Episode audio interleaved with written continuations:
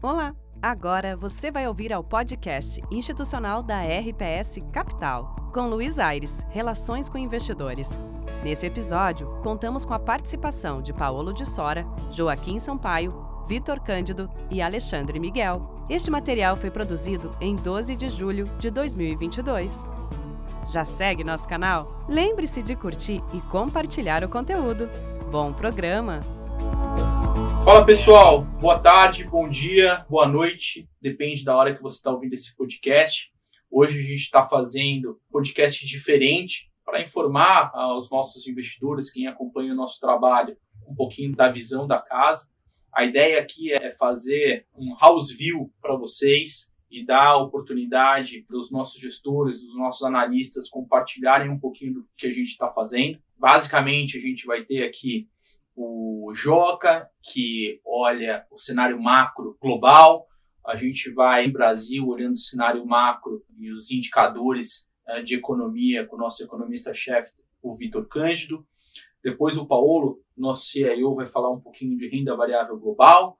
A gente vai falar sobre Brasil, renda variável, sob uma perspectiva bottom-up fundamentalista, com o Alexandre Miguel. E depois a gente faz uma conclusão das nossas principais teses e como que a gente está se posicionando para esse segundo semestre. Acho que uma coisa que é importante dividir com os nossos investidores, quem acompanha o nosso fundo, foi um pouco o resultado do primeiro semestre, né? A gente viu o nosso total return, ele ficou e equity rate ficaram muito perto do CDI, assim como o previdência absoluto. A bolsa nesse período aqui no Brasil caiu 6%, e aí, acho que o grande highlight foram os nossos fundos de renda variável, tanto o long only quanto o long bias. Enquanto a bolsa aí, apesar de ter no início do ano subido quase 20%, fechou o semestre caindo 6, enquanto o nosso long only caiu 2.8, um alfa à bolsa uh, relativamente importante, estamos falando aí de mais de 200 basis points de alfa. Enquanto o show ficou a parte do nosso long bias, a gente conseguiu aí a duras penas entregar uma rentabilidade positiva de 7.2 versus a bolsa que caiu aí aproximadamente 6%. Joca, bem-vindo aqui ao podcast. Acho que é a sua primeira participação. Obrigado pelo seu tempo. Basicamente, aqui a gente vai iniciar falando de três pontos principais: a possível desaceleração da atividade global mais perto do que a gente imaginava. O mercado chegava a falar da desaceleração ou recessão a partir de 2023. Muito se fala já em recessão esse ano. Um outro tópico importante aqui, que é a inflação alta no momento, dado ao preço de commodities ao longo do primeiro semestre, e eventualmente se isso tem uma reversão no curto prazo. E aí não tem como falar de cenário global sem falar do pai de todos, que é o Fed. Acho que a gente podia iniciar o nosso bate-papo aqui, começando um pouco pela tua tese de atividade global, o que, que você tem visto. Fala pessoal, prazer falar aqui com vocês, Joaquim. É, falar um pouco do cenário global. Nossa cabeça aqui mudou bastante nos últimos seis meses. É, a grande narrativa do mercado vinha sendo uma inflação muito forte e uma atividade robusta no mundo inteiro, uma atividade muito forte que estava gerando essa inflação. Mas recentemente a gente começou a ver indícios aí que as coisas estão indo para o lado oposto. Assim, o Banco Central americano já fez um bom nível aí de aperto de política monetária, é, tanto pelos juros que ele já subiu, pelo quanto o mercado já precifica para frente que ele vai fazer, e isso já está tendo impacto nos indicadores antecedentes de atividade. Então, assim, as coisas que a gente olha aqui que são boas projetoras de atividade para frente, como por exemplo a OECD, tem um ótimo índice lá que ela faz um indicador antecedente para cada país. Se você pega todos os países e vê quantos países estão desacelerando versus quantos estão acelerando, quase 80% dos países estão desacelerando já. Assim, isso costuma ser um indicador forte que a gente deve ver uma atividade econômica bem pior para frente. A gente acha que esse movimento está só começando. A gente vai, vai ver uma eventual desaceleração muito forte. O mercado discute muito hoje recessão ou não recessão. Né? Eu acho que a probabilidade de você acabar numa recessão técnica é bem relevante, só que eu acho que isso não é tão importante. O mais importante é que a direção é, da atividade é para baixo, dado a política do Banco Central americano que ele já fez e também a política fiscal nos Estados Unidos. Né? No ano passado, a economia bombou muito pela política fiscal americana, que o governo deu cheque por e-mail correio para as pessoas, fez uma política fiscal muito expansionista e esse ano já recuperou tudo. Então, assim, tudo que estava jogando a favor no ano passado está jogando contra esse ano e a gente provavelmente está perto um ponto que, que, isso vai começar a aparecer mais forte no dado. O Joca, deixa eu te fazer uma pergunta referente a atividade global, que no final das contas bate muito no que os bancos centrais estão fazendo, de tentar, de certa forma, esfriar a economia, e isso também está muito ligado à questão do emprego, principalmente nos Estados Unidos. O que, que para você é mais importante observar como, eventualmente, um ponto de inflexão para os mercados? É olhar dado de emprego, os indicadores de atividade econômica, como PMI, por exemplo. O que está aí no teu watch list que pode ser um trigger aí na tua cabeça de, de mudar posições e ver o mercado voltar? Perfeito, Luiz. Excelente ponto. O mercado de trabalho ele é uma medida da economia de hoje um pouquinho para trás, assim, não é um indicador da atividade para frente, é um reflexo de como estava a economia mais para trás.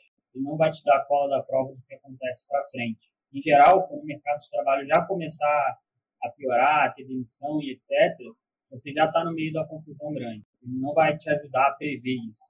O que eu gosto de olhar é, para tentar prever quando esse ponto pode chegar, que é o que está dando sinais agora para mim, é, são esses indicadores antecedentes da OECD, é o, o delta, a variação na taxa de juros nos Estados Unidos ano contra ano, que tende a projetar bem também, essa direção da atividade, foi uma, uma variação bem relevante.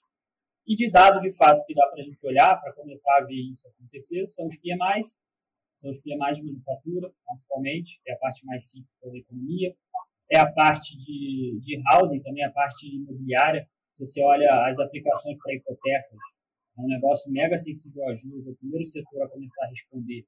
Esse já vem caindo de forma consistente há bastante tempo, há mais seis meses que você vê uma queda bem relevante nas aplicações para hipotecas novas. E a última coisa que eu gosto de olhar no mercado de trabalho em específico, cara, é, são as pessoas que estão preenchendo, se inscrevendo para seguro-desemprego nos Estados Unidos. Toda semana sai esse dado, toda quinta-feira sai esse dado, e ele costuma ter uma sensibilidade muito boa para esse tipo de evento. Quando esse negócio começa a subir, quando o número de pessoas é, pedindo seguro-desemprego começa a subir, é um baita indicador bom que a recessão está chegando perto, muito antes do, dos números de mercados de trabalho tradicionais que o mercado costuma olhar. Tá? Então, e esse é um negócio que começou a subir bem devagarinho, bem modesto ainda, mas assim, eu acredito que nos próximos seis meses deve indicar uma, pior, uma piora mais relevante para frente. Legal, Joca. Vamos falar do tema aqui de inflação, né? Inflação ah, tem sido um problema não só no Brasil, como no, no mundo como um todo uh, nos Estados Unidos, que é uma economia que, ao longo, talvez, dos últimos 10, 15 anos, se falava muito em deflação, não em inflação, e de repente é, tudo mudou. Talvez o principal impulso para que a inflação esteja rodando a, a níveis uh, altos seja a história da commodity, né? Tanto commodities agrícolas quanto os hard commodities. E petróleo, a gente viu é, que talvez tenha sido a commodity que, que mais subiu uh, no semestre. Entretanto, agora na virada do, de junho para julho, a gente viu que o petróleo começou a ceder, ainda com a agenda de guerra na Europa uh, da Ucrânia com, com Rússia, ainda com questões relativas ao, ao gás russo para a Europa. Parece que é, agora entre junho e e em julho a gente está vendo essa última commodity a fazer, ter uma realização forte, que é o, que é o petróleo. O que, que você pode dividir com a gente do que você está vendo aí de inflação atualmente e olhando para esses próximos meses? Então, esse tema da inflação é um tema que está muito ligado à, à, primeira parte da nossa conversa de atividade. Né? Grande parte dessa inflação é, violenta que a gente teve no último ano foi esse boom de atividade gerado por um exagero de gastos dos governos ao redor do mundo. Um pedaço grande foi isso, o outro pedaço foi esse choque de energia, né, esse choque de oferta do petróleo, que gerou uma tempestade perfeita para fazer a inflação explodir.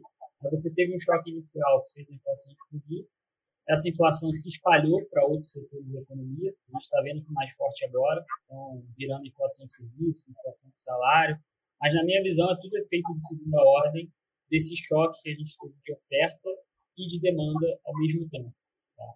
E esse é o motivo que por muito tempo a gente estava na ponta de tomada em juros. apostando que os juros ia ser mais alto nos Estados Unidos. Só que de uns meses para cá, a nossa cabeça começou a mudar. Tá? E por quê? Primeiro, porque a atividade começa a dar sinais de enfraquecer. A gente já falou bastante no início da conversa. Então, essa demanda tão forte que a gente teve nos últimos dois anos, daqui a pouco não vai estar mais lá. Vai começar a ver reverter. Tá? E, por outro lado, você teve uma subida de juros bem relevante nos Estados Unidos. É, bem relevante, principalmente as taxas de hipoteca. Então, você viu as taxas de hipoteca explodirem para cima nos Estados Unidos e a demanda por casas cair muito já esse ano. Então é inevitável que nos próximos meses é, o preço de casas comece a cair. Você está saindo de uma base muito alta do mercado imobiliário que estava inflado e que a demanda secou. Então a gente vai começar a ver a reversão desse preço de casas, você vai começar a ver a parte de aluguéis que entra na inflação dos Estados Unidos, é um terço da inflação é aluguéis, né? começar a ceder. Isso, claro, tem um delay, é, essa inflação, primeiro o preço de casas tem que cair para depois bater em aluguéis, isso costuma demorar uns 6 a 12 meses, vai levar tempo, mas essa parte vai começar a puxar a inflação para baixo para frente. O outro pedaço as commodities que você comentou, né? com uma demanda global mais fraca, as commodities tendem a cair, a gente já está vendo quedas bem relevantes em agrícolas, em metais, ainda não foi tão relevante no petróleo, o petróleo começou a esboçar um movimento aí para baixo, e se o petróleo confirmar o movimento para baixo, aí essa tese de que a inflação para frente vai cair vai ficar bem mais forte. Então, vai ficar bem mais forte mesmo, porque tudo que fez subir para trás vai cair para frente. E o outro ponto que eu acho bem relevante aqui é a força do dólar. O dólar americano está muito forte, ele subiu de forma bem significativa esse ano, e isso exporta muita inflação para o resto do mundo, mas importa muita deflação para os Estados Unidos. Os Estados Unidos ele consome muitos bens duráveis do resto do mundo, ele está comprando mais barato porque a moeda dele está muito forte. Então, em algum momento isso vai começar a bater na inflação de bens americanos também.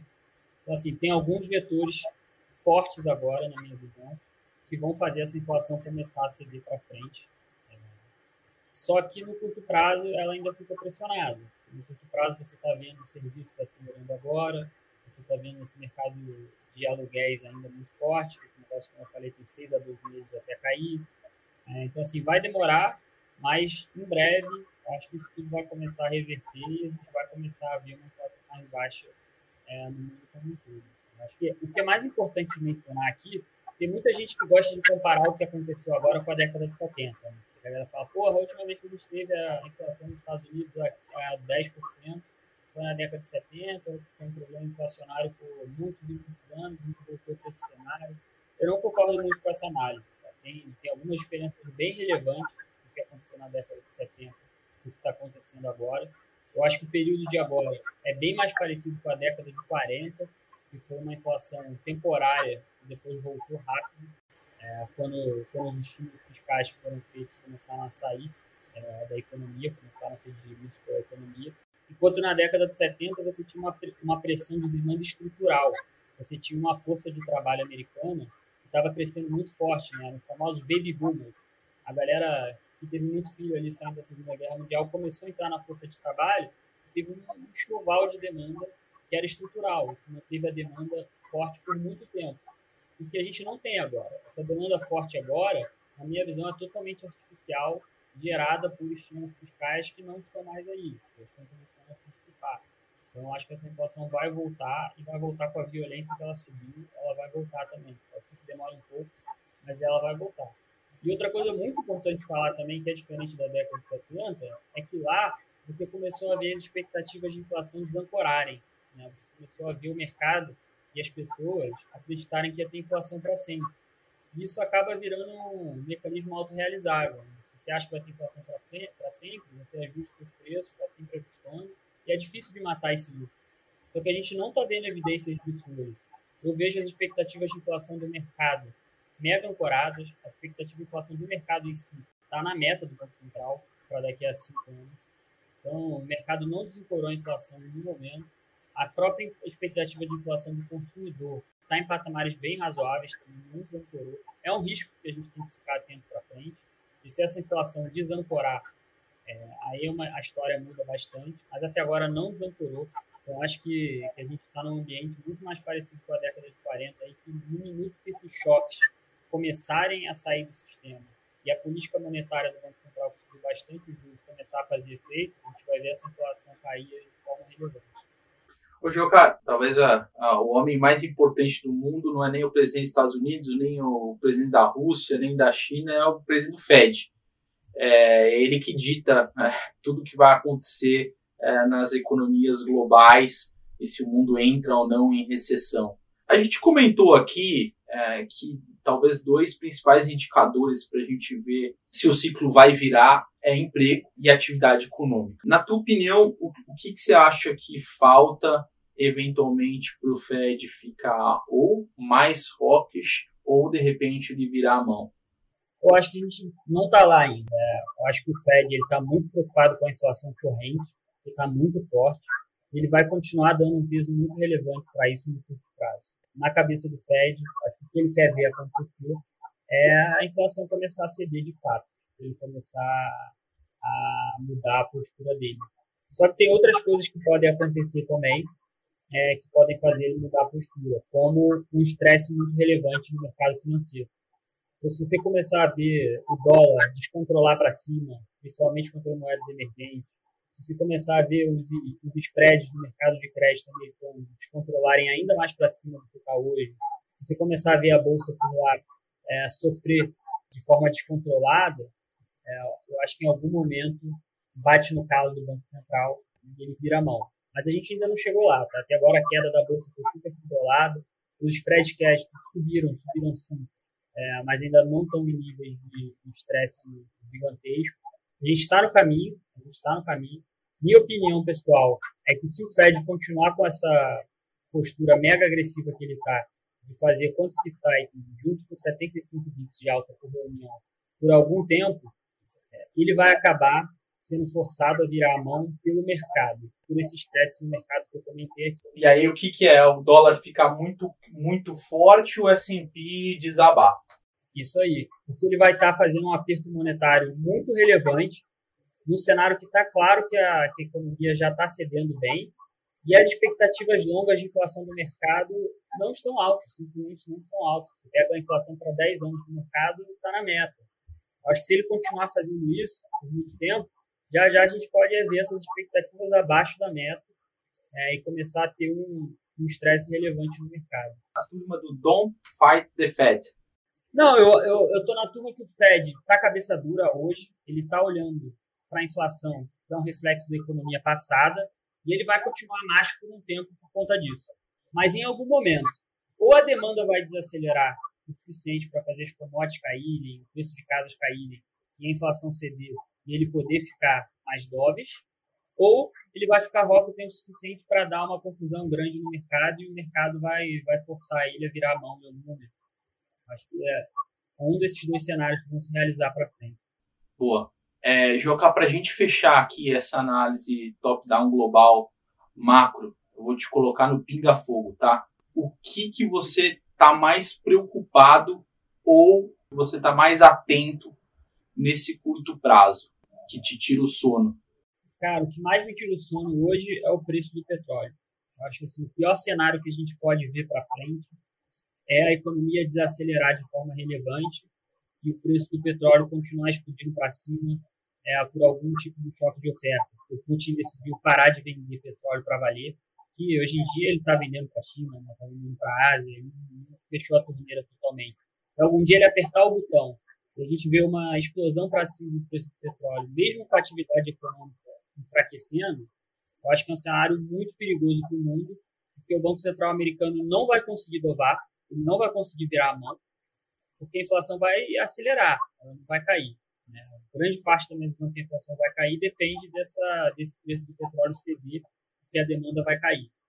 Essa realização que o petróleo teve é, nessa virada de mês aí, é, que caiu talvez aí perto de 15, 20%, você acha que é uma realização é, pontual e menos estrutural? Eu acho que é uma realização que o mercado está tentando antecipar de alguma forma uma queda de demanda para frente. Tá? Essa queda ainda não se realizou, ainda não está vista nos dados, mas o mercado está tentando antecipar isso de alguma forma. Então, acho que para ele continuar caindo, a gente tem que ver essa queda de atividade de fato realizar. Né? Isso mantendo tudo mais constante. Mas se o Putin decidir acordar um dia e apertar o botão, a gente vai estar numa situação muito complicada a inflação global vai estar acelerando, enquanto a economia está desacelerando bastante. Então, o Banco Central americano vai estar num corner muito grande, ele vai ser forçado a ficar com uma postura forte, enquanto a atividade está muito ruim, porque com o preço do petróleo explodindo para cima, você pode ter o risco de aí sim as expectativas de inflação começarem a desancorar e etc. Ele não vai poder aliviar. Então, a minha maior preocupação hoje em dia é esse petróleo descasado ciclo econômico global por alguma razão de oferta. Boa. Joca, super obrigado. Tem que tomar cuidado com o Putin, né? O cara tem botão demais lá. O cara tem, tem botão do petróleo, tem botão do, da bomba atômica. Tem que tomar cuidado com esse cara. É, o Putin tá, tá, com, tá com um botão bem importante aí para o futuro do mundo. Vamos ver se ele fica na dele e se o econômico consegue andar como deveria ou se, se ele vai causar um choque mais forte. Pô, legal, Joca. Pô, obrigado pela explicação aqui um pouquinho do seu cenário top-down, macro, global. E aí a gente acaba pousando aqui no Brasil. Para quem não conhece, bem-vindo, Vitor Cândido, nosso economista-chefe chegou recentemente da RPS. Eu acho que as três principais pontos aqui que você vai debater com a gente é um que o Banco Central soltou as projeções de inflação, né, no final do mês de junho. Segundo, que a economia no Brasil está surpreendendo, apesar aí da, da política monetária ser extremamente restritiva, a gente está falando de juros já de 13, 14%. É, isso ainda não bateu na atividade econômica e os números vieram positivos. E aí, finalmente, falando um pouco de política, a gente teve agora, recentemente, a PEP, eu nunca confundo, né? PLP. PLP, mas eu nunca confundo, é Projeto de Lei Parlamentar dos Combustíveis, que teve um impacto fiscal é, enorme, né? Então aqui a gente ainda já começa a entrar é, no fiscal e em política. Fala um pouquinho pra gente, cara, desses três pontos de Brasil. Bom, vamos lá. Primeiro, obrigado aí pelas boas-vindas, Luizão. É, tá fácil falar de macro Brasil, não tem absolutamente nada acontecendo, né? Então tá fácil de economista. Não, vamos lá. Acho que os três temas aqui hoje se entrelaçam, tanto as projeções do Banco Central, como a atividade surpreendendo e a questão política, as três coisas estão tão bem misturadas entre si, uma impacta a outra, mas vamos por partes. Eu acho que a primeira coisa, né, o Banco Central no mês de junho Teve mais uma reunião do Copom, subiu os juros para 13,25. A gente acha né, que tem mais um ajuste aí de 50 ou 75 pontos. É, se ele vai fazer de uma vez os 75 pontos ou se ele vai dividir em duas reuniões, bom, isso não faz tanta diferença na nossa opinião, mas a taxa deve ou terminar em 13,75 ou 14, mas a mensagem aqui é, a gente chegou no pico, né? Acho que tudo indica que o pico aconteceu, tanto os dados de inflação, quando a gente olha né, o desempenho lá fora das commodities, que o Joca com certeza comentou. Né, tudo isso mostra que a inflação, talvez no mundo, está chegando ali naquele pontinho máximo ali da curva. Juro terminal, já estamos falando. Já tam, ah, o Brasil sim, a gente está em juro terminal. Quando a gente compara o nosso Banco Central, foi o Banco Central que subiu mais rápido. Né? É, ele cortou muito rápido, mas também subiu muito rápido. Então o Brasil foi o país né, que, para usar um termo chique aí que o economista adora, o diferencial de juros entre o Brasil e, e as economias envolvidas aumentou muito, nosso juros subiu bem mais rápido que lá fora. Então, por nós ter, termos começado muito antes, a gente está chegando de fato ali no pico. O que, que, o BC faz? Né? Dando um, um, um passinho atrás, como a gente está no regime de metas para inflação, metas para inflação é uma coisa que é tão importante quanto a inflação, é a expectativa de inflação, onde o mercado, os bancos, os fundos, os economistas acham que vai estar inflação no futuro. E um dos jeitos né, de você pilotar todo esse sistema, que é um sistema de expectativa, né, o Banco Central tem que fazer o mercado acreditar que ele consegue levar a taxa naquilo. Né? É o relatório de inflação, ele é trimestral, ele sai, são quatro relatórios por ano. Lá o BC vira para o mercado e fala assim: ó, galera, tá aqui o que eu penso, tá aqui o que eu acho, essas são minhas projeções, esse é o cenário que eu trabalho. Às vezes tem alguma dúvida de alguma variável macro de como o BC pensa, lá o BC coloca, olha, eu penso assim, eu estimo assim, a literatura que eu uso para para estimar tal equação, tal variável é essa. Então, é onde o BC se comunica com o mercado. No último RTI, a gente viu ali as projeções do Banco Central para a inflação de junho, julho e agosto. Tem uma coisa interessante. O RTI do segundo trimestre né, o anterior a esse que a gente está falando, que ele trouxe as projeções de março, abril e maio, ele errou muito, mas ele errou feio. Né? O Banco Central achava lá atrás que a inflação entre março e maio ia ser de 2,1%, acumulado nesses três meses, foi bem mais alto, foi 3,1%, quase mais de um ponto percentual acima. Só que agora o Banco Central vai errar também. Por que, que ele vai errar? Porque dessa vez ele acha que a inflação vai ser 2% entre junho e agosto, mas ela vai ser zero. Ela vai ser zero exatamente por causa do PLP 18. No momento que saiu o relatório, o Banco Central não tinha isso. Então, por que, que eu estou falando, né, assim, a pessoa está pensando, ah, essa informação do, do RT não diz mais nada. Ela é, é uma coisa importante levar em consideração, porque aqui tem alguma. O Banco Central vai ter que voltar e se explicar né, como que ele vê o cenário agora sem o PLP 18. A gente tem até, é o próximo tópico aqui, eu tenho até um spoiler de eu acho como ele vai, vai enxergar isso, mas o fato é que quando ele fez as projeções, ele não levava em consideração. Agora, para você ter uma ideia, a gente vai ter uma inflação negativa em julho e provavelmente um pouco negativa em agosto, porque o PLP foi aprovado, tem uma queda no preço dos combustíveis. No momento que a gente está falando aqui, dia 12 de julho, às 4 da tarde, o preço médio da gasolina na bomba em São Paulo já caiu uns 70 centavos. Isso é nítido em vários postos da cidade. Então tem, obviamente, uma deflação que vai acontecer pelo impacto aí do corte dos combustíveis. O Banco Central provavelmente vai falar o seguinte: legal, caiu a inflação, vai cair a inflação de 2022, mas não vai cair a inflação de 2023. Inclusive, né, é uma coisa que a gente tem discutido aqui: o Banco Central ele está sempre olhando, como eu falei no regime de metas para inflação, ele está olhando a expectativa. E a expectativa para o ano que vem é onde importa para ele. Ele já está mirando a inflação do ano que vem, não mais a inflação desse ano. Então, tem uma coisa importante: é, o corte de, do preço dos combustíveis agora não vai fazer diferença para o Banco Central. Tá? É, inclusive, ano que vem tem a volta de alguns impostos federais da gasolina, e aí o preço da gasolina vai subir um pouco, e aí aumenta até. Então, jogou, jogou esse problema para frente. Jogou o problema para frente, e esse, essa queda da inflação corrente não impacta a, a decisão que o, que o Banco Central vai tomar na próxima reunião ou na, na reunião subsequente. Legal, então aqui falamos uh, de relatório de inflação, falamos um pouquinho do PLP, dos combustíveis. Fala um pouquinho para a gente de economia Brasil e o que surpreendeu. economia Brasil esse ano é uma coisa bem interessante, o que a gente tem, tem observado é uma melhora bastante grande em vários indicadores aqui no Brasil. A atividade econômica surpreendeu o ano inteiro. A gente está vendo agora os dados finais do segundo TRI, né? Hoje, dia 12, saiu a pesquisa mensal de serviços referente a maio, veio muito forte de novo, serviços é 70% do PIB, maior setor da economia, mas a gente viu dados bons em todos os setores da economia ao longo do ano, indústria, varejo, serviços, os dados de que a gente chama de alta frequência, como caixa de papelão, veículos pesados em estradas pedagiadas, tudo isso veio bom, né? O Fávia está recuperando a produção de veículos, então a economia brasileira está indo muito bem.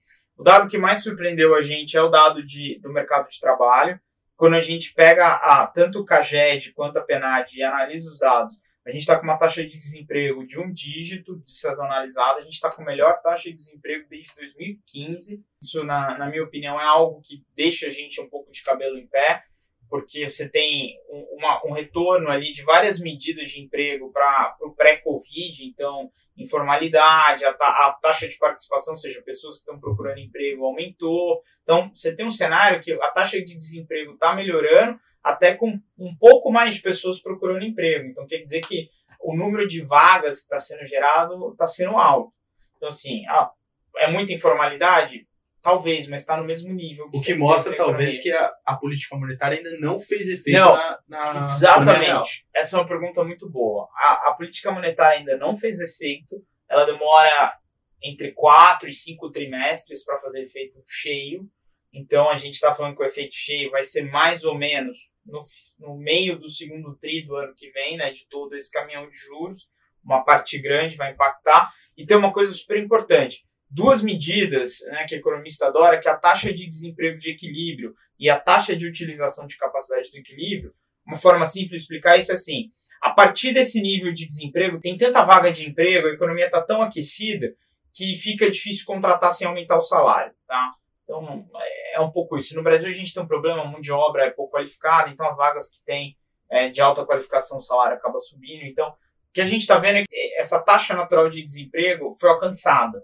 Então quer dizer que hoje o mercado de trabalho no Brasil ele gera inflação. Tá? Ele é um gerador de inflação. A taxa de utilização da capacidade é uma coisa simples. As fábricas estão trabalhando já acima da média da utilização de capacidade, ou seja, a capacidade produtiva do país está sendo usada e isso também gera inflação, porque o cara tem que investir, comprar uma máquina nova, contratar mais gente para continuar produzindo.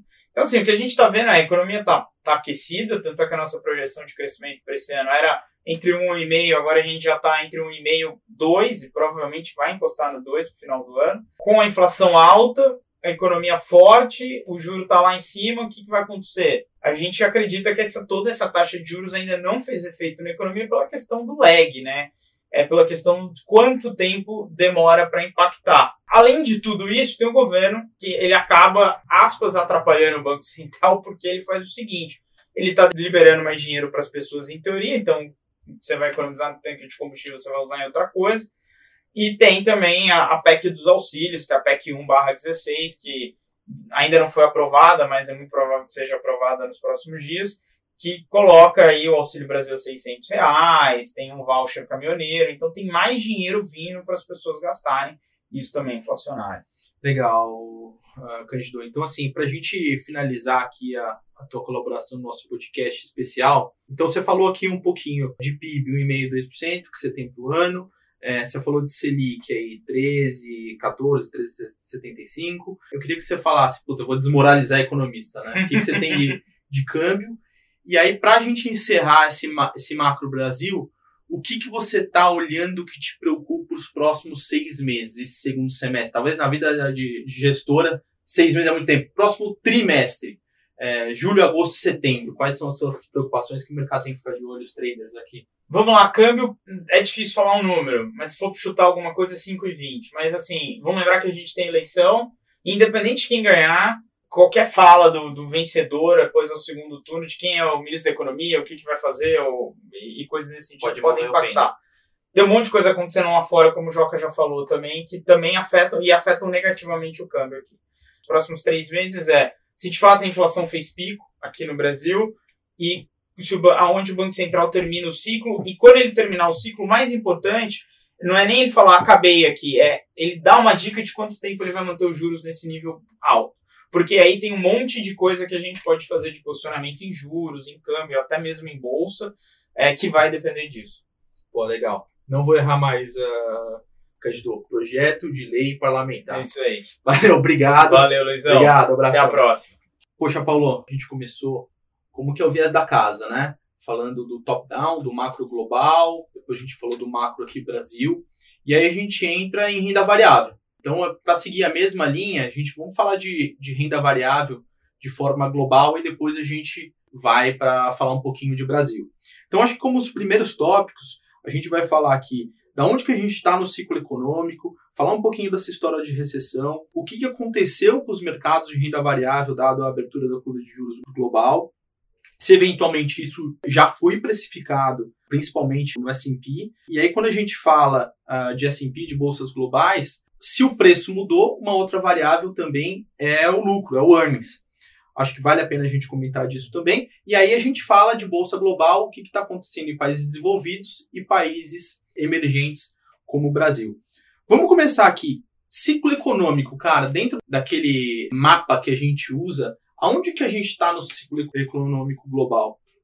É, nós estamos definitivamente num, num, ponto adiantado do ciclo, já praticamente com a inflação muito alta, os bancos centrais atacando essa inflação que está crônica e meio que desenhando uma recessão Uh, e a dúvida é o tamanho dela, se vai ser uma recessão aguda ou se vai ser uma recessão leve. Nós estamos no campo de acreditar que, como não existe nenhum é, desbalanço muito grande é, nas economias, não tem nenhuma crise como foi a crise de 2008 do setor imobiliário americano, não tem uma pandemia que levou a recessão global. O balanço das famílias está sólido, o balanço das empresas está sólido, é, o grande problema hoje da economia global é um excesso de liquidez que foi colocado pelos bancos centrais na economia no período da pandemia, que está agora tá se transformando é, num colateral muito problemático que é a inflação. e os bancos centrais estão atacando. Então, nós estamos claramente num ponto tardio do ciclo, vem uma recessão por aí, os mercados começaram a precificar de forma mais intensa essa recessão, até um pouco contrária da nossa visão ali de maio e junho, que a gente achava que estava num ponto adiantado de mid-cycle, e a verdade é que o mercado está precificando um ponto adiantado de late cycle começou de fato a precificar a recessão em várias variáveis que a gente acompanha, preço do cobre, setor de housing nos Estados Unidos, PMIs começando a indicar números mais abaixo de 50 já para os próximos meses. Então, de fato, está sendo um ciclo muito rápido e nesse sentido o mercado começou a colocar no preço aí uma recessão é, antes do que tarde. Acho que até acho que é uma pergunta que é legal. Quem acompanhou acompanhou nosso trabalho, viu a nossa carta de gestão de maio, entendeu que a nossa principal aposta era commodities, né? E quando a gente começa a debater e o mercado começa a debater essa recessão um pouco mais cedo do que se esperava, a gente viu uma realização recente de commodities. É, nem estava aqui na nossa pauta prévia da gente conversar sobre isso, mas se mudou um pouquinho a cabeça nesse tema global de renda variável para commodities, dado esse, Sem dúvida, esse ambiente mais recessivo mais cedo? Sem dúvida, commodities não combina com recessão. Né? Você não vai ter commodities se você está discutindo a economia desacelerando de forma abrupta, de forma bastante intensa, e setores cíclicos normalmente não vão bem. O que a gente tinha na construção da nossa carteira de commodities, dois, três meses atrás, é que a gente tinha os hedges, e o que salvou o nosso PNL no último mês foram os heads que a gente tinha em setores cíclicos que vão mal em ambiente é, mais recessivo, setor de construção nos Estados Unidos, setor de semicondutores, e esses heads meio que pagaram a conta da realização de commodities que a gente viu e a gente saiu do setor de commodities temporariamente. Vamos ficar olhando de longe como é que esse mercado precifica a recessão. Existem as teses estruturais positivas que a gente acha de commodity a médio prazo, que acho que não vale a pena aqui dizer, mas seguimos firmes na tese que a gente vai ter um ciclo mais longo por mais tempo de commodities nesse novo mundo que vem pela frente, mas não é hora de você estar exposto a setores cíclicos, né? Então, o que a gente está vendo é o seguinte: é, houve uma compressão de múltiplos importante, no S&P. O S&P estava negociando a 22 vezes earnings e hoje negocia alguma coisa perto de 16, 17 vezes. Que é média, né? Que é, que é a média, histórica. média histórica. Compatível com o juro real na faixa de 0,5% positivo. Então, o múltiplo meio que já ajustou, talvez um múltiplo justo se o juro real ficar nessa faixa entre 0,5% e 1%. É alguma coisa perto de 15, 16 vezes, ele está 17. O múltiplo comprimiu. A dúvida é o earnings. Se nós estamos falando de recessão, não tem na nossa cabeça, não faz sentido o earnings do S&P projetado para o ano que vem na faixa de 250 dólares. Isso significa margens muito altas, que não é compatível com o ambiente inflacionário, com o ambiente de pressão de custos, ambiente de pressão de salários. É, muitos setores estão com margens muito acima do que foi a média histórica. Então, o que a gente vai estar tá monitorando no curto prazo, aí no resultado do segundo TRI e o outlook das empresas o terceiro e quarto TRI, é como é que o pessoal está visualizando a questão de crescimento de lucro ou, ou desaceleração de lucro nesse ambiente de uma recessão orquestrada pelos bancos centrais. Então, a nossa expectativa é que vai ter uma revisão importante de earnings para baixo, talvez na levando em consideração essa recessão, né? Traduzindo aqui uma coisa mais simples, o que fez o mercado corrigir renda variável, principalmente no S&P lá fora, foi a abertura da curva de juros até agora, que diminuiu o múltiplo das empresas americanas, mas a gente não viu isso ainda no lucro das empresas, que muito provavelmente pode acontecer de uma forma mais abrupta caso a gente tenha a recessão que tanto está se falando, é isso. É, o mercado parou de tradear a inflação e juro, que já foi meio que para o preço, e começou a, a tradear essa história da desaceleração econômica, a recessão, que ainda não está refletido no earnings, no earnings das, das empresas. empresas. E agora esse é o próximo então, passo. Então, eventualmente, se o mercado caísse mais, seria numa possível revisão de lucros, é isso?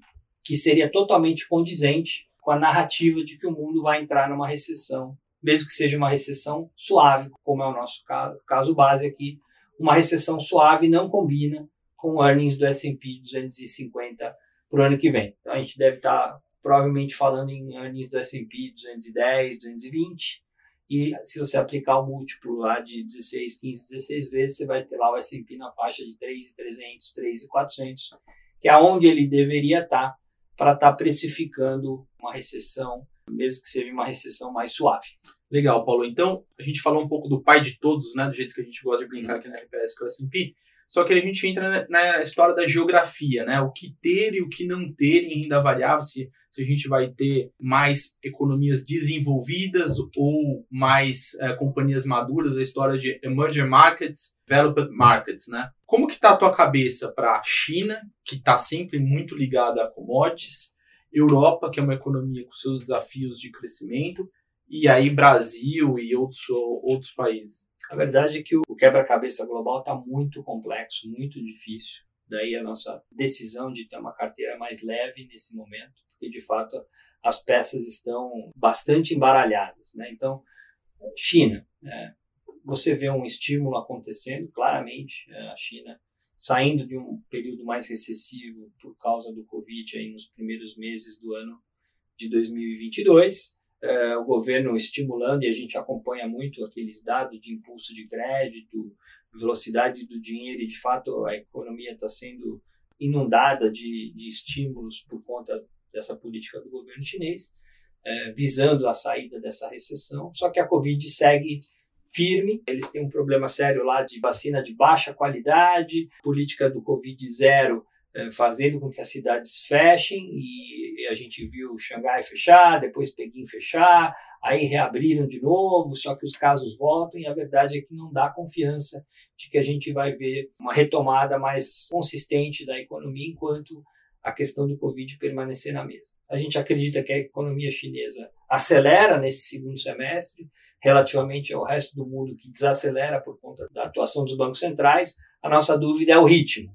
E o ritmo em função da questão do Covid. Estamos na margem um pouco mais positivo com China, queríamos estar muito positivo se não fosse a questão de como é que a China vai lidar com o Covid nesse segundo semestre. Europa, dos grupos, dos grandes blocos econômicos, o mais desafiado. A Europa está vivendo um problema seríssimo de inflação muito alta, uma guerra que está acontecendo no continente. Aliás, a gente, até hoje, a gente está gravando esse podcast aqui no dia 12 de julho. É, fazia muito tempo que não via o euro na paridade do, do dólar, né? É, o euro está muito fraco, o que não ajuda o ambiente inflacionário, dado que a moeda está fraca. E está fraca porque a guerra está acontecendo, a Rússia estrangulando a, a, economia europeia na questão do fornecimento de energia, gás, petróleo. Muito difícil entender o que vai acontecer com a economia europeia no segundo semestre, saindo aí desse período de verão, entrando no período de inverno é, e como é que a Rússia vai trabalhar a questão energética com a Europa. Se a Rússia resolver estrangular a Europa, é, diminuindo o fornecimento de gás e de energia para a Europa durante o verão, a gente pode ver um, um caos econômico e até social acontecendo por lá.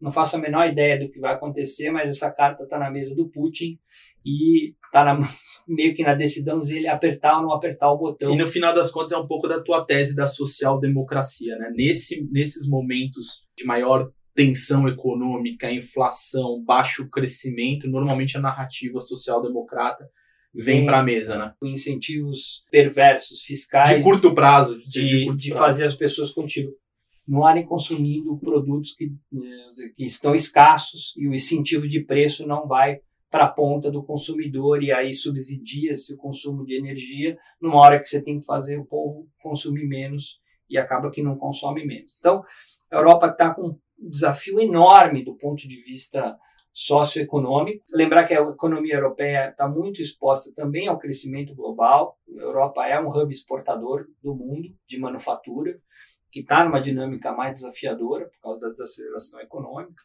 e, é, na minha opinião, dos grandes blocos, é o, é o bloco mais frágil para esse segundo semestre. É, Estados Unidos a gente falou, falamos de China, falamos de Europa. Dá, o Ale vai falar um pouquinho do bottom-up Brasil agora, mas dá um pouquinho de perspectiva de top-down, renda variável Brasil, antes de passar para ele. O Brasil é commodities. Né? É, Brasil, é, na cabeça do gringo, é um hub exportador de commodities E se commodities estão numa dinâmica mais desafiadora, o Brasil fica numa dinâmica mais desafiadora, infelizmente. Uh, nós vamos ter eleição agora, uh, nesse segundo semestre, uma eleição polarizada, difícil, muito populismo pré-eleição fe feito por esse governo aí com as PECs, uh, que estão injetando aí 300 bilhões de reais na economia através de subsídios e rompendo o teto. Então, o quadro fiscal no Brasil piorou bastante nesse período pré-eleição. Vamos ver o que, que vem pela frente em termos de eleição e qual vai ser o programa do Bolsonaro, eventualmente reeleito para 2023, ou do Lula, são os dois candidatos que estão na frente. Então, tem uma incerteza enorme de qual é o novo arcabouço fiscal do Brasil pós-eleição. Acho que, enquanto isso, o risco Brasil não, não cede, o ambiente de commodities prejudica, esse ambiente mais desafiador de commodities. A economia no curto prazo, o Brasil está um pouquinho melhor, mas é meio que olhar para trás. Né? Para frente é um juro muito alto, uma desaceleração econômica acontecendo, revisão de anos provavelmente para baixo para as empresas brasileiras, olhando para a recessão ou, ou para uma desaceleração eventual maior da economia para o segundo semestre e para 2023. É, então, bastante incerteza, é, o ambiente de juro bastante estressado, risco Brasil mais alto aí dos últimos anos, um juro real de longo prazo muito alto. E aí o ambiente para renda variável bastante desafiador com tanta Ó, ping, dúvida. Pinga fogo. Brasil ou China em renda variável. Eu acho, que, eu acho que vai na primeira derivada, né? Se o Brasil é uma derivada de commodities igual commodities é China, só vai funcionar se a China funcionar.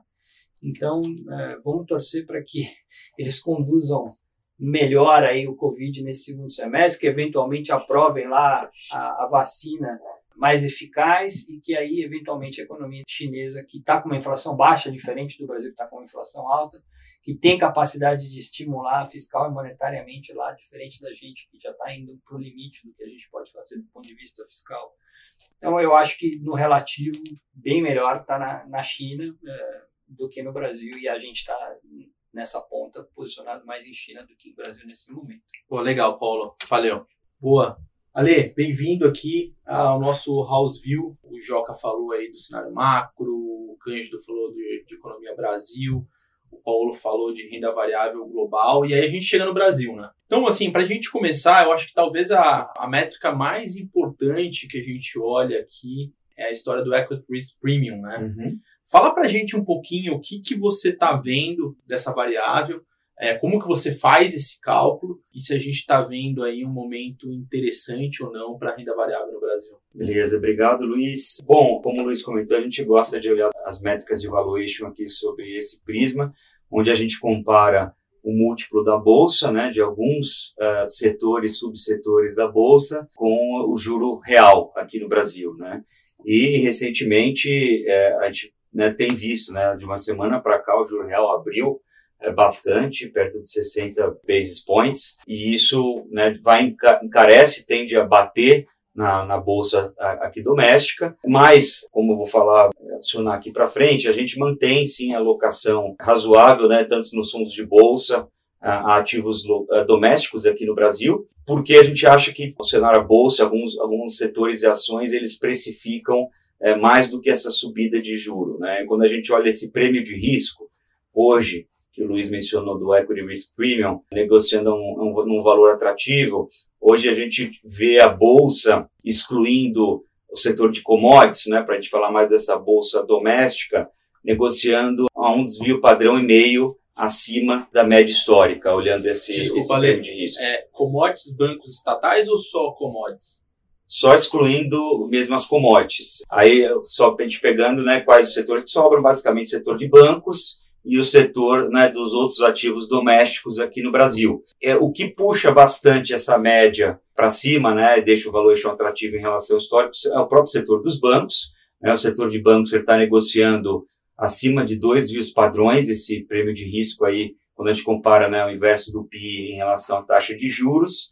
É, então, esse prêmio, o setor está atrativo, existe alguns questionamentos no setor de bancos, que a gente também corrobora da visão em relação à ameaça de fintechs, é, é, mas por outro lado também é um setor que é, são players né, bastante dominantes, num cenário de juro que a Selic deve ficar alta por um tempo, não, são, tem, tem uma certa resiliência, então é, é um subsetor que está, sim, é, em termos históricos, atrativo quando a gente olha o valuation. E o setor do, dos demais papéis domésticos, né, setores domésticos, incluem os setores de saúde, consumo, enfim, é, outras empresas aqui é, na Bolsa, eles também estão com um prêmio de risco acima da média histórica, então estão perto de 0,8 desvios padrões, acima da média histórica, mesmo com essa subida recente do juro real longo aqui no Brasil. Ale, é. deixa eu te fazer uma pergunta nessa linha. Historicamente, a gente foi muito reticente no valuation é, de setores domésticos, ou cíclicos ou defensivos. A gente sempre foi muito crítico e, eventualmente, até perdemos o rally de alguns papéis ao longo desses quase 10 anos que a RPS tem. Entretanto, recentemente a gente viu aí é, realizações fortíssimas nos setores né, domésticos, defensivos ou, ou cíclicos. Uhum. A tua cabeça mudou olhando renda variável e começou a colocar esses setores no mesmo basket de, de bancos e commodities, commodities que historicamente eram baratos? Acho que sim, Luiz. É, a gente começou a fazer é, parte desse movimento ao longo do mês passado, onde a gente, vocês vêm acompanhado, o FIA Selection, o nosso long only aqui da casa, ele vem mantendo uma posição alta, uma alocação alta no setor de commodities, né, durante, a primeira metade do ano. É, acho que por isso ele teve uma performance relativa é, bem interessante quando a gente compara com a indústria. É, e principalmente ao longo do, do mês passado, onde a gente começou a ver essa preocupação né, o pessoal Joaquim entrou aí, acho que nesse tema bastante, da desaceleração aí de uma recessão mais iminente lá fora. As commodities né, acabam que, por serem cíclicas, sofreram bastante. A gente fez esse movimento de redução né, na carteira Bottom Up Brasil. É, e com isso abriu-se o espaço para a gente inserir alguns temas, que nem você falou, alguns, alguns papéis ainda defensivos, porque a gente está ah, né, um pouco preocupado com, com essa gastança toda é, fiscal, né? No, né, e o impacto no cenário fiscal que isso traz, é, e a própria atividade no ano que vem. Então, alguma coisa ainda bastante defensiva, mas outros players que são um pouco mais cíclicos que a gente confia bastante na execução. Essa é a diferença básica que, que você mencionou, né? A gente já viu um de-rating é, relevante, né, expresso por essas métricas que eu mencionei de Equity Risk Premium. Antes a gente falava de algumas empresas negociando ó, entre 20 e 25 vezes PI do ano seguinte. Hoje a gente já está falando de muitos cases aí entre 13 e 14 vezes. É, empresas de qualidade, com crescimento bom, algumas defensivas, entre 12, 15, 16 vezes, que já começam a se justificar na nossa visão, por mais que a gente tenha ainda um cenário de de juro, juro alto por um certo tempo e alguma incerteza em relação né, à atividade do ano que vem. Ale, um outro setor que é, é, muito grande na bolsa, todo mundo sempre pergunta, é o setor de bancos, né? É, que ah, no passado recente é, vem sendo um, um setor né, relativamente descontado versus sua média histórica. Qual que é a opinião de vocês ali do time bottom-up, da gestão do long ali, na gestão dos fundos de retorno ah, absoluto da casa? O que, que vocês veem sobre o setor? Cara, gente, não é um setor que a gente tem uma convicção positiva muito forte, né? Se a gente olhar na carteira hoje, não é uma posição tão relevante, pensando mais nos bancos tradicionais privados, né? A gente acha que eles têm o que chama atenção né, para os bancos é realmente o, o valuation. Né? São, é, a gente não viu revisões é, muito relevantes do, do, lado negativo, né? são acho que vem bancos com um histórico longo aí de atuação no mercado e controle de inadimplência e tal, então a gente não viu uma revisão é, relevante de números. Então, é um setor que tem seu, seu crescimento aí, um, um dígito alto, dois dígitos, dependendo do, do momento. É, e quando a gente começa a olhar o valuation da frente no ano seguinte, mesmo é, comparando é, com esse juro alto, chama atenção de fato o desconto que ele se encontra. Então, a gente acaba que tem alguma exposição mais tática, eu diria, do que uma, uma visão positiva fundamental é, no setor. Eu acho que por o que eu comentei, né, de questões de ameaça e ataque de fintech, algumas partes do, do profit pool do setor, é, então, é um setor que tem seu crescimento, tem sua defensividade em períodos de Selic mais alta, só que, dado principalmente né, o valuation, a, a, gente mantém alguma exposição, mas não uma, uma preferência, um, um setor de alta convicção, vai dentre as teses de alta convicção aqui da, da casa, Luiz. Legal, Ale. Assim, então, falou de cíclicos uh, domésticos e defensivos domésticos, a gente falou de bancos. E aí, uma das nossas principais teses ao longo do primeiro semestre foi commodities. Acho que talvez uh, o long only que vocês tocam tenha ido muito bem, como você falou, para a gente ter sabido navegar bem esse call. Entretanto, o Paulo comentou um pouco com a gente que essa preocupação do mercado numa possível recessão global mais próxima do que a gente imaginava, a gente imaginava de repente que a recessão uh, poderia começar a bater aí no segundo uh, tri do ano que vem, primeiro tri do ano que vem, a gente de repente pode estar falando ainda nesse ano. Isso trouxe talvez aí um banho de água fria no call de commodities. Uhum. Apesar de continuar muito barato, qual que é a opinião hoje do time uh, bottom-up em renda variável no setor de commodities? Sim. Cara, a gente tenta ser bem ativo, assim, é, Luiz, né, assim, na, na gestão é, dessa parte do portfólio, assim, bem tático mesmo. Assim, a gente vê né, duas forças bem opostas, né, pensando em atividade, a gente vê, que nem você comentou, esse risco mais iminente de, de, de recessão, Europa, Estados Unidos, por outro lado, a, uma China que sofreu na primeira metade do ano com Covid segue né, é, sofrendo, eu digo, né, com o fechamento da atividade, mas por outro lado, dando sinais fortes mesmo e de que a derivada é positiva, né, Tem, aumentando bastante a liquidez do sistema, baixando taxas e então a gente vê um pouco dessa dicotomia.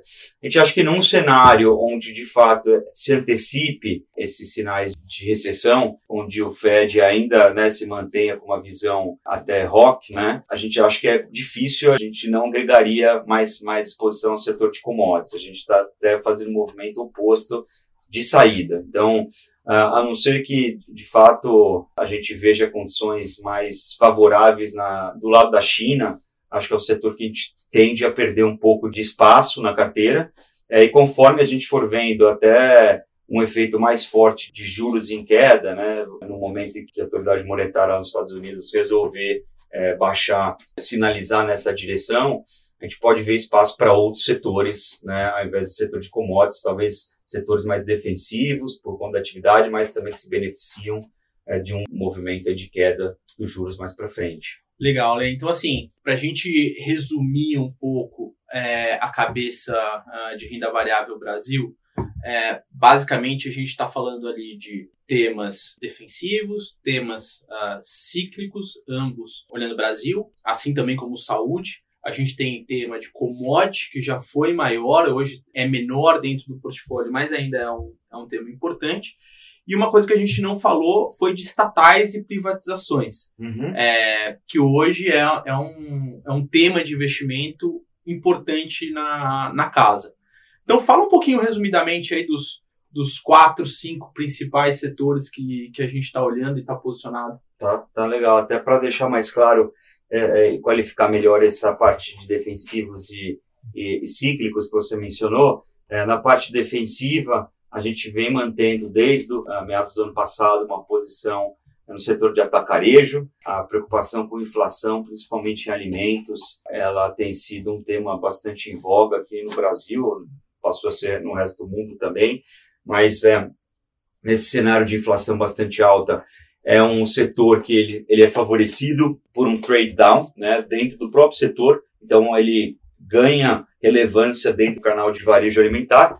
O atacarejo, dentro desse setor, a gente gosta bastante do açaí, né, pela execução da empresa ao longo dos últimos anos. Esse setor também pouco correlacionado à atividade. A gente acha que tem um case bem interessante uh, na questão de crescimento, é, agora com a conversão das lojas do Extra, ah, em cima aí já de um crescimento mesmo as lojas que a empresa vem entregando bastante robusto.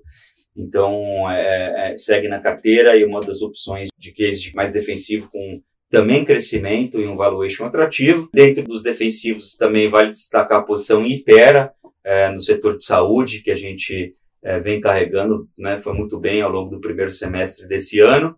É, e Ambev, é uma posição também que a gente agregou é, mais recentemente. Ela se beneficia claramente desse movimento de queda nas commodities, vem executando bem na parte micro, em ganho de market share. Ela é um pouco menos exposta, embora ela tenha né, uma correlação, é um consumo um pouco de um ticket menor e um consumo mais básico do que um, um consumo mais discricionário de outros setores. Então, se eu fosse resumir setor consumo defensivo, basicamente esses três nomes. E da parte mais discricionária, cíclica, que você mencionou, é um, é um movimento ainda gradual, são poucas empresas aqui que a gente tá, tem selecionado. Então, destacaria o Grupo Soma, que vem executando muito bem ao longo da pandemia, tem uma participação de e-commerce já acima da média em vestuário, tem uma história de crescimento nas marcas aqui mais focadas em média alta renda, uma marca né, que começou, na verdade, não é mais uma startup, mas tem que se consolidar lá fora, a marca Farm nos Estados Unidos e outros mercados, e a parte de melhora, a melhoria da, da operação da Ering, né, foi um ativo adquirido né, ah, no final do ano passado. Então, é um tema aí com uma história de execução bem específica, que a gente acha que pode se sobressair em relação a mudanças aí que a gente veja de cenário de atividade, com valuation atrativo também. A gente vê, enxerga a Soma negociando perto de 14, 3 vezes e meia, 14 vezes PI ano que vem. Então destacaria é, dentro dessa parte mais cíclica Grupo Soma e as construtoras de baixa renda. Foi um tema que a gente não foi tão bem é, na, na, nossa carteira bottom-up no primeiro semestre. Recentemente, especificamente aqui no mês de julho, tem performado muito bem com essas mudanças que o governo quer implementar, no caso a verde e amarela então destacaria MRV. É, a gente acha que o setor de, de, construção de baixa renda, apesar de construção né, ser cíclica em si, mas é um, é um setor que tem um funding garantido, é, ele tem uma demanda cativa, e com essas, é, com a abertura dessa possibilidade de repasse de preço, acho que pode fazer frente a essa pressão grande de custo é, e eventualmente até para frente se beneficiar também da queda de commodities. E, e, em termos de valuation, Ale, esses dois setores na mesma tese foram setores e, e empresas que sofreram nesse primeiro semestre nessa correção muito forte e o que, que você estaria olhando ali em termos de múltiplo justo, múltiplo de saída sim, é, sim. Desse, desses cases? Se a gente pensar em, na parte mais de consumo discricionário, a gente já, que nem eu mencionei, a gente viu de ratings assim expressivos. É, Hoje a gente vê o valuation mais em 13 vezes e meia, PI 2023. É, a gente já considera um PI de saída bem conservador, Luiz. Se a gente coloca perto de 12 vezes, 12 vezes e meia de é, PI de saída, então, olhando um, um, horizonte de 3, 4 anos, a gente vê TIRs aí entre 17% e 20%, já com um PI mais conservador de saída, aí a gente não estaria levando em conta um fechamento muito expressivo da taxa de juros. Né? Tá, o risco aí seria mais na execução e nesse earnings, por isso que a gente menciona que acho que é um movimento pontual e mais seletivo que a gente está fazendo de alguns cases. A gente não migrou a carteira de uma forma é, mais abrangente para consumo discricionário. E, e na MRV, é, 0,75 price to book, ainda colocando também um custo de capital já alto, né, perto de 15%, no caso de MRV. A gente também enxerga é, aí perto de 20% se a gente considerar o benefício de aumento de preço aí que essas mudanças no programa habitacional vão permitir. Sim, chama atenção, por isso que a gente está, ah, embora a gente veja a Selic aí por mais um tempo num, num nível alto, a gente já está se antecipando e, e adicionando um pouco desses cases na carteira hoje. Legal, Ale. Assim, o, o, você comentou que a gente navegou muito bem, tá? tanto no, no long only quanto no retorno absoluto, commodities, que a gente reduziu, mas a gente ainda tem um pouco de posição, assim, dá para dividir com a gente, assim, o, o, que que a gente mais gosta e, em que valuation? Tá. A gente ainda tem posição, acho que é mais relevante aí perto do índice em Petrobras, olhando o valuation do papel, com certeza tem muito risco aí, é um cenário que pode ser um pouco binário, dependendo do que a gente tenha de eleição, de, de eleição né? É, mas, assim, olhando a foto hoje, a gente acha que a gente vê aí um free cash flow yield bastante atrativo, entre 30% 40%. Então, chama atenção realmente. A gente olha, né, principalmente o mercado de petróleo, dentre as commodities, um mercado estressado, que tem várias né, pontas soltas ainda e podem é, gerar algum estresse aí de oferta e demanda e pode manter os preços altos, apesar desse cenário recessivo, é uma commodity com a questão de supply mais preocupante.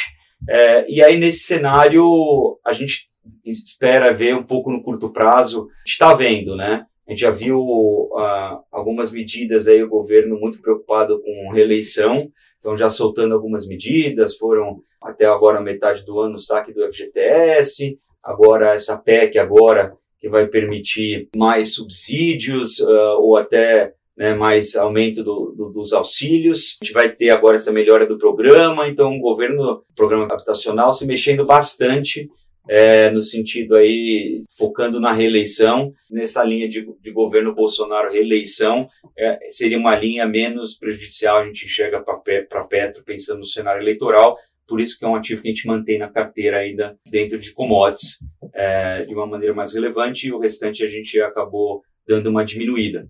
E por fim, Luiz, até me desculpar o tema das privatizações, né? Acho que vale. Pô, esse é, é o que eu mais gosto, Leandro. esse é onde tem mais, na minha humilde opinião de vendedor, que sempre só repete, não entende nada de absolutamente nada, é, é o que eu mais gosto, cara. E aí eu acabei, vocês iam achar que eu estava esquivando aqui do setor, que o Luiz perguntou, mas a gente mantém principalmente dois cases, né? O case de Eletrobras e o case da Sabesp. A Eletrobras muito em cima de toda a privatização agora que aconteceu e, e a melhora operacional de eficiência que a gente espera que ocorra. Agora, né, melhora de governança que veio com a própria privatização, um endividamento baixo, uma renegociação é, dos passivos, então a gente acha que pode vir uma história com bastante melhoria é, para acontecer ainda. E na parte de saneamento, olhando o governo de São Paulo, a gente mantém uma posição em Sabesp. A gente acha que, olhando para os candidatos, né, principalmente o, o candidato Tarcísio, ele, ele deu indicações fortes de que avaliaria né, como uma, uma possibilidade é, relevante aí a crise da Sabesp de privatização. E a gente acha que existe espaço, sim, para ele ganhando mais conhecimento ao longo da campanha e e alcançar uma, uma expressividade maior com uma chance boa de, eh, de vitória. Então, acho que seria um case aí ainda apostando na, é, no, no, cenário eleitoral e a Sabesp como um player privado, eu acho que, seria um player acho, bastante olhado aí, é, é, o saneamento, um case privado, acho que com bastante espaço de consolidação. Ô Ale, só querendo explorar um pouquinho, de colocar na saia justa aqui do, do Sabesp, tá? Se não der certo a história da privatização agora, tá? Ah, no, próximo, no próximo governo, até a gente tem tido bastante interlocução com os principais candidatos, vieram aqui na RPS, mas eventualmente se não der certo, se você vê em termos de valuation o que, que a Sabesp tradeava e colocar aí um downside de não acontecer essa privatização, uhum, uhum. É, a gente estaria correndo um, um risco enorme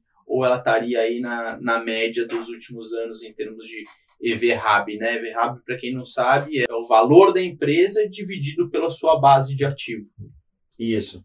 Não, então, Luiz, nesse ponto foi até o que chamou a atenção quando a gente começou a montar, que ela não estava é, é, muito acima do que ela negociava historicamente, né? Então, é, perto de 0,6, é, pouco acima, 0,7, EV-RAB. Então, a gente achava que tinha um certo conforto em valuation se o case né, não, não fosse, né, não for, na verdade, nessa direção, é, enquanto que né, a gente viu em alguns, alguns cases do setor de utilities negociar acima de uma vez, é, já empresas privadas, com governança é, mais robusta. Então, a gente acha que tinha, né, quando a gente discutiu o case no time bottom-up, é, acho que uma, um dos atrativos era esse, né? apesar do setor ele não ter uma regulação a nível nacional tão é, robusta como o, o setor, é, setor das empresas elétricas, são né, uma regulação mais local, estado a estado, mas a gente acha que também não estava,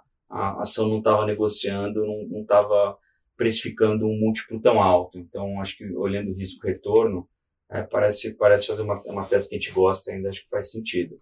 Boa. Ale, então vamos para o finalmente. A gente falou aqui dos principais uh, uh, temas e setores que vocês no Bottom Up Brasil, no Long Only da casa, têm se dedicado. A gente falou de commodities, falamos de atacarejo, falamos de real estate com perfil mais defensivo dado os programas sociais, falamos de cíclico doméstico, falamos de saúde falamos de privatizações. Eu queria fechar aqui o papo, você e o Thales que estão ali na frente do, do Longoni fazendo um trabalho pô, super diferenciado, o fundo está aí top, o primeiro quartil, numa indústria que foi dizimada nos últimos uh, a 12 meses. O que mais te preocupa no bottom-up Brasil, em renda variável Brasil hoje? Cara, não vale eleição, tá? Não vale não, eleição. Não vale eleição. Eu, eu acho que a principal dúvida hoje, olhando o bottom-up e nas conversas, nos debates que a gente tem no time de análise aqui, eu acho que é uma incerteza grande em relação à atividade ano que vem. Né? O que, que é, se por um lado, é, esse ano, eu acho que ah, olhando bottom-up, olhando as empresas, é, acho que a gente está numa tendência meio oposta, né? até talvez por conta desse populismo eleitoral. Acho que o país, o, né, por conta um pouco da força das commodities do início do ano, acho que o Brasil é um país que a gente começou com um PIB de meio por cento e, né, as projeções agora estão indicando para um PIB mais perto de 2%. É, o Cândido falou aqui para a gente, entre 1,5 e 2 é a projeção dele. É isso. E então acho que por um lado a gente está para esse ano parece que protegido, mas eu acho que é, é, é meio ilusório, né? Porque é, é, esse, uma parte grande está, ok, vindo de reabertura uh, da economia pós-Covid e uma outra parte vindo dessa, desses gastos incrementais é, do governo que em algum momento a gente vai ver um ajuste, né? A gente vai ver, é, independente de quem for o, aí, o eleito para o próximo mandato, a gente, né, o, o nível de gasto que a gente está vendo hoje não é sustentável, certamente. Então a gente vai ter, vai ter que ver uma consolidação fiscal e, é, e a gente vai ver ano que vem a política monetária pegar full na atividade, né? Esses juros de dois dígitos que terminam em 3,5%, 14% é, no final desse ano. Então, acho que um risco grande, é, talvez não de curto prazo, que nem eu, nem eu comentei, é, é atividade, é o question mark de qual PIB no ano que vem, né? Como é que é a atividade ano que vem. Tende a passar por um ajuste, seja pelo lado de commodities, que né, favorece menos, seja pelo lado de recessão global, é, que a gente vai importar, e seja pelo lado de ajuste de contas que a gente tem que fazer a lição de casa aqui. Então.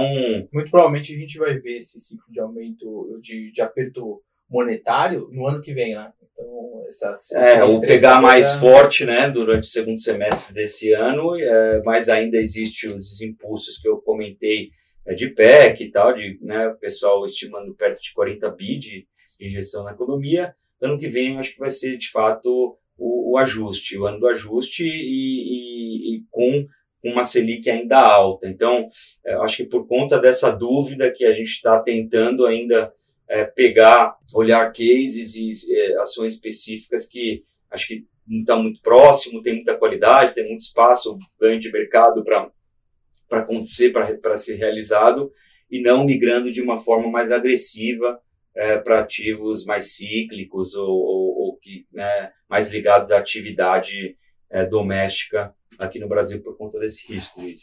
Bolê, super obrigado. No próximo mês aí a gente volta para falar mais de de renda variável Brasil. Obrigado, obrigado, pessoal. Vou voltar aqui agora com o Paulo para a gente amarrar, né, Paulo? Assim, a gente falou top-down macro global com o Joca, falamos com o Cândido do top-down Brasil, de economia, o que está acontecendo aqui. Falamos com você de renda variável global e falamos com o Ale da análise de renda variável Brasil bottom-up, dos temas e setores que a gente gosta. Então acho que é legal essa conclusão desse podcast, desse house view que a gente está fazendo, a gente conseguir um pouco da mesma maneira na linha top-down e falar assim, pô, vamos falar primeiro do ex renda variável. O que, que a casa tem feito ex renda variável e como que o fundo está posicionado para esse início de segundo semestre. Quer falar de juros? Quer falar de moedas? Ah, como que a gente está posicionado? Então vamos lá, eu acho que assim, a gente passou o primeiro semestre tentando tomar juro no mundo, achando que os bancos centrais tinham que aumentar a testosterona, uh, que o juro tinha que estar em outro patamar, dadas as pressões inflacionárias que a gente estava vendo. O que a gente começou a fazer a partir desse mês, agora de julho, é, taticamente, ainda de uma forma bem incipiente, aplicar juro. Por quê? A gente começou a ver alguns índices é, relacionados à inflação começarem a ceder. Commodities começou a ceder e ceder bastante. Né? O petróleo chegou a 120, 130 dólares, está 95. Né? Commodities agrícolas caíram, commodities industriais caíram. Então, a parte cíclica da inflação começa a dar sinais mais positivos que não tinham dado até a virada do semestre. Isso começa a dar uma luz no fim do túnel né, de que talvez a gente esteja próximo né, do, do pico de inflação algumas coisas mais é, adiantadas no ciclo também começam a mostrar menos pressão. Então, setores mais cíclicos, o setor de housing começou já a ceder nos Estados Unidos, o aperto de condições financeiras começando a fazer o seu efeito na economia. E a expectativa é muito pessimista. Expectativa muito mercado, pessimista para a inflação, os bancos centrais ainda muito retóricos. Então, estamos começando a testar a tese de aplicar juro, estamos preferindo nos Estados Unidos nesse momento. Vamos ver, ainda de forma muito tática, sabemos que a retórica dos bancos centrais não vai ajudar, o Banco Central americano ainda vai continuar rock nas próximas uh, reuniões mas já começa a ter motivo para achar que talvez o pico de inflação esteja muito próximo ou já tenha até ficado para trás com a inflação da parte mais cíclica da economia começando a ceder. O Cândido comentou aqui com a gente, ainda nesse tema é, ex renda variável,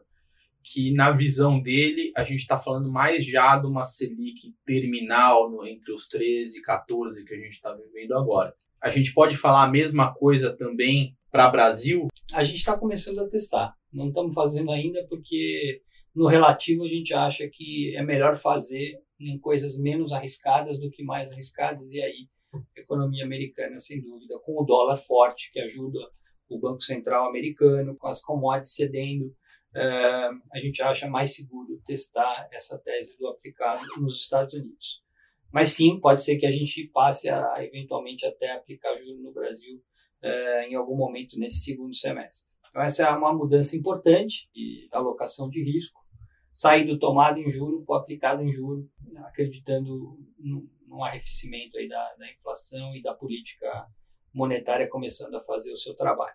Isso implica em equities uma mudança de portfólio. Então é você... É isso, isso que eu ia te perguntar. Então agora a gente, a gente já passou para aqui para renda variável, né? Nesse ambiente que a gente está vivendo do ciclo econômico, de tudo que a gente comentou ao longo desse, desse podcast, o que, que você acha que tem que estar tá long, short ou neutro nesse pano de fundo aqui do que a gente conversou? Então a gente falou que está desacelerando a economia, então vamos evitar coisas muito cíclicas. A gente está falando que talvez o juro longo esteja fazendo pico e começando a ceder, e a gente já viu 10 anos ceder ao longo desse mês agora de, junho, de julho.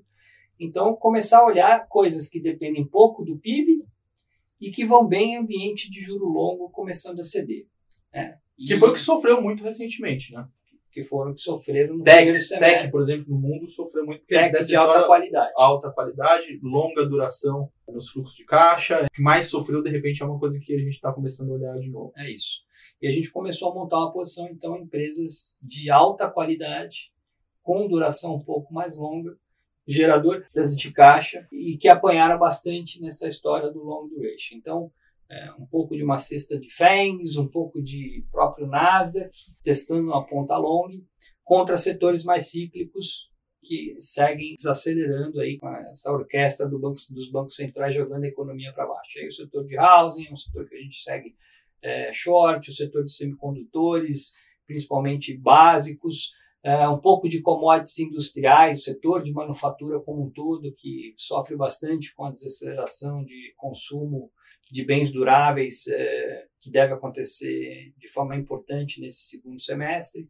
Então, um pouco essa mudança de carteira que a gente fez em termos de temas macrofatoriais. Então, a carteira razoavelmente diferente do que a gente vinha até fechamento do primeiro semestre para o segundo semestre. Em termos de geografia, a gente comentou, né, das dificuldades de Europa, de China, de Brasil, dos Estados Unidos. Como é que está a carteira agora nesse início de segundo semestre em termos de geografia? A gente segue short Europa via FTSE e via uh, bolsa na Alemanha. Achamos que uh, esses dois índices que têm uma, uma, característica de valor forte, uma, uma, empresas uh, multinacionais exportadoras devem continuar sofrendo e ainda a questão do estrangulamento da energia na Europa no segundo semestre, é, o euro muito é, desvalorizado, isso tudo é, prejudicando a bolsa na Europa, a gente segue short é, esse bloco. marginalmente comprados em China, com olho no peixe, outro no gato na questão do Covid por lá, é, mas achando que o pior da recessão na China já ficou para trás. O que, que você gosta em China? A gente teve uma correção uh, muito forte desde o ano passado para agora. Lembrando que a gente vê lá a bolsa chinesa tem tech, tem consumo, tem, enfim, tem N coisas lá. O que, que você mais gosta? A gente está operando basicamente QWeb, que é o índice de tecnologia, é, bem diversificado, e o próprio A-Shares, é, fazendo um mix entre QWeb e A-Shares nessa exposição de China. O A-Shares dá o benefício da gente estar exposto mais à economia doméstica chinesa e o setor de tecnologia por lá depende muito da questão regulatória, que na margem a gente está começando a ver a coisa melhorar, é, é um setor que apanhou demais, está muito barato, então a gente está fazendo esses investimentos nesses via os dois esses dois canais aí de exposição à China. É... O short Europa é mais um short conceitual com algum short específico em setores ou é não a gente está preferindo estamos preferindo operar os, os índices europeus e ter a exposição short meio top-down e não, não descer no detalhe dos subsetores nem das empresas. Agora, Brasil, Paulo, o Ale falou um pouquinho dos temas e setores que a gente gosta e tem nos fundos de retorno absoluto, no long bias no long only. Mas assim, o que a gente viu foi ah, uma realização muito forte dos temas ah, ligados à economia doméstica nesse ano, né? Se você fosse pensar em setores que você gosta e quer ter no portfólio, você tem direcional nesse portfólio? Você não tem? Você quer estar mais neutro? É, fala um pouquinho desse Brasil e como montar a renda variável Brasil nesse ambiente. É, a gente ainda está evitando um direcional Brasil, estamos basicamente long short. Seguimos com uma cabeça preocupada com o desdobramento macro Brasil, eleição, o próprio crescimento econômico que veio um pouquinho melhor do que a gente achava nesse primeiro semestre, mesmo nesses últimos meses, mas que está contratada uma desaceleração para frente, dada a política monetária que a gente está vivendo, de juro real muito alto. Então, estamos evitando setores que dependem muito de crédito, dependem muito de renda, dependem muito de otimismo de economia. Estamos indo em setores mais defensivos, empresas que têm crescimento idiosincrático, que ganham market share, empresas líderes, que têm capacidade de repasse de preço.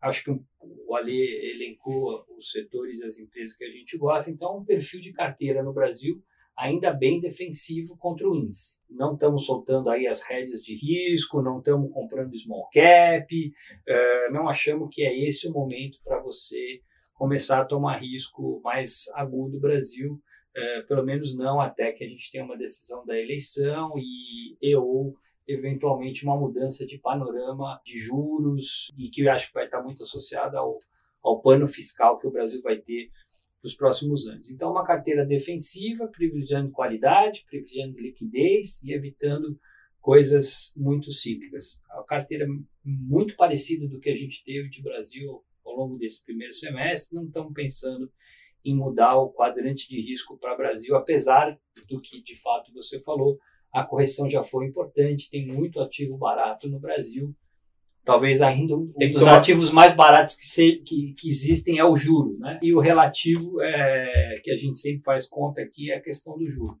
É verdade que teve uma correção até adicional aos juros, mas enquanto o juro no Brasil não, não fechar, é, eu acho muito difícil que a Bolsa pegue tração. Até porque a gente está vendo uma saída de dinheiro de Bolsa dos investidores domésticos, migrando para a renda fixa, não sei quanto disso já foi, provavelmente boa parte já aconteceu, e, na gente... alocação global, renda variável como um todo caiu muito, né? Então não é só o Brasil que está barato. Sim, sim. E estamos começando a ver um pouco de saída de gringo de Brasil, que comprou muito Brasil no primeiro semestre por conta do otimismo com commodity, otimismo relativo valor, né, de valor. valor e estamos começando a ver uma mudança de perfil para esse perfil aí de qualidade, perfil de long duration, é, dúvidas sobre commodities na desaceleração econômica, recessão, e aí começando uma saída de, de dinheiro estrangeiro da bolsa, que não vai ter a contramão do, local, do comprando, local né? comprando. Então, talvez a gente de fato veja níveis de bolsa ainda mais baixos, apesar do valuation já estar tá relativamente atrativo olhando para E estarmos sem prazo. direcional agora e estamos sem direcionar o Brasil, estamos nessa carteira aí, qualidade versus índice. Paulo, última pergunta, vou te colocar na saia justa aqui. Nesse início de segundo semestre, até uma janela aí de observação mais curtinha, no próximo TRI, é, julho, agosto e setembro, não vale falar eleição, Brasil. O que, que te preocupa quando você olha aí renda variável, quando você olha o que está acontecendo nos mercados? Eu acho que, Luiz, é, a gente estava falando muito de Brasil, nossos problemas, as nossas idiosincrasias, mas a verdade é que a gente está num ponto que está se discutindo recessão global. O que me preocupa é a recessão global. O que, o que me preocupa é o que vai acontecer com política monetária global. O que vai acontecer é, o cachorro com, que, aba, que, com, que abana o earnings do S&P, porque se a bolsa americana continuar caindo e ir lá por esses 3,300, 3,400 que eu que eu mencionei que seria mais condizente com o ambiente inflacionário, não tem Bovespa que se segura num, num S&P caindo mais 10, 15%. Então, o que a gente está focado aqui em termos de entender é para onde vai o S&P, para onde vai é, a economia global, para onde vai essa eventual recessão global, a política monetária global, para depois a gente ver como é que o rabo do cachorro vai se comportar depois que o cachorro se, se mexeu. No Brasil, claramente a bolsa só vai andar ou se o ambiente de commodities globalmente melhorar muito, e aí de novo volta a questão da recessão global, ou uh, se o juro no Brasil começar a ceder muito. E o juro no Brasil só vai ceder muito se o juro global ceder muito, se a gente fizer as coisas certas, se entrar um novo governo falando as coisas certas, coisas que a gente não vai saber nos próximos três meses. Então, 100% do nosso foco segue sendo lá fora, entendendo esse, a, o grande esquema das coisas. O que, o que é um, um, grande diferencial da casa, né? que é uma casa, sim, é, predominantemente de renda variável, mas que o macro é muito bem analisado. É o a, a nosso principal diferencial é o top-down. Né? É isso aí. A gente vai ter, a gente tem risco bottom-up do time é, que olha Brasil, tentando identificar aí empresas que vão ter resultado do segundo TRI melhor ou pior e fazer long shots, mas acho que o direcional de bolsa como um todo está muito condicionado a entender a recessão global, a entender a política monetária dos Estados Unidos, essa questão aí que vai passar pela Europa aí nesse segundo semestre, no inverno, o que, vai acontecer com a energia por lá, o que vai acontecer com a economia europeia, é, se vai ou não vai entrar numa recessão, recessão mais aguda, como o euro está começando a querer demonstrar. E a questão da China também, né? Como é que a China vai se comportar com o Covid no segundo semestre, com o inverno chegando lá, e a gente sabe que é uma doença transmissível mais forte no inverno. Então, o que não falta é, é risco, dúvida, e aí Cabe a nós aqui entender que a gente está num momento mais de defender do que atacar, num momento mais de preservar do que ganhar, e está pronto, né, vivo, com saúde na nossa cota, para a gente pegar o movimento de recuperação de mercados e se ele vier, que é um, grande objetivo nosso. Né? Eu acho que o, Total Return, como o chefe da casa, vai ter feito o trabalho dele é, se ele continuar com uma performance razoável nesse momento extremamente desafiador de equity globalmente, e na hora que for a hora de virar a chavinha e colocar o risco na mesa, a gente está posicionado. É, posicionado. Esse é o nosso grande desafio para o segundo semestre, é nisso que a gente está, o time todo está focado e acho que a gente, por enquanto, né, no, no, no, frigir dos ovos até aqui, acho que a gente. Antes, tá antes de ganhar, não perder. Então é isso, entregar perto do CDI, que é o que a gente fez no ano até aqui, num ambiente extremamente desafiador para o nosso carro-chefe, que é a Bolsa globalmente e está pronto para pegar a virada de mercado quando e se ela acontecer uh, em algum momento nesse segundo semestre. Valeu, Paulo. Turma, queria agradecer muito a paciência de vocês. Falamos bastante aqui com os principais gestores, analistas da RPS. No próximo mês a gente volta e fala um pouquinho mais do que, que a gente está fazendo em termos de atribuição de performance e cenário. Valeu por hoje. Obrigado. Um abraço. Valeu, Paulo. Um abraço.